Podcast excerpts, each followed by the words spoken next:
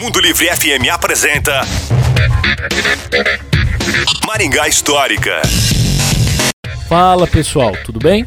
Hoje nós vamos resgatar a história de um estabelecimento gastronômico que fez muito sucesso no final da década de 1970. Trata-se do Palácio das Pizzas, de propriedade de Roberto Planas. Eles veiculavam anúncios dizendo que era um ambiente familiar e que eles tinham forno a lenha.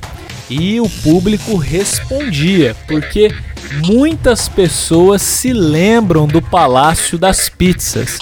Se você gostou dessa e quer saber mais sobre outras histórias de Maringá, nos procure nas redes sociais. É no Maringá Histórica. A história em tudo que vemos.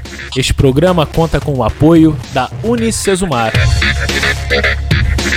Você ouviu Maringá Histórica com Miguel Fernando.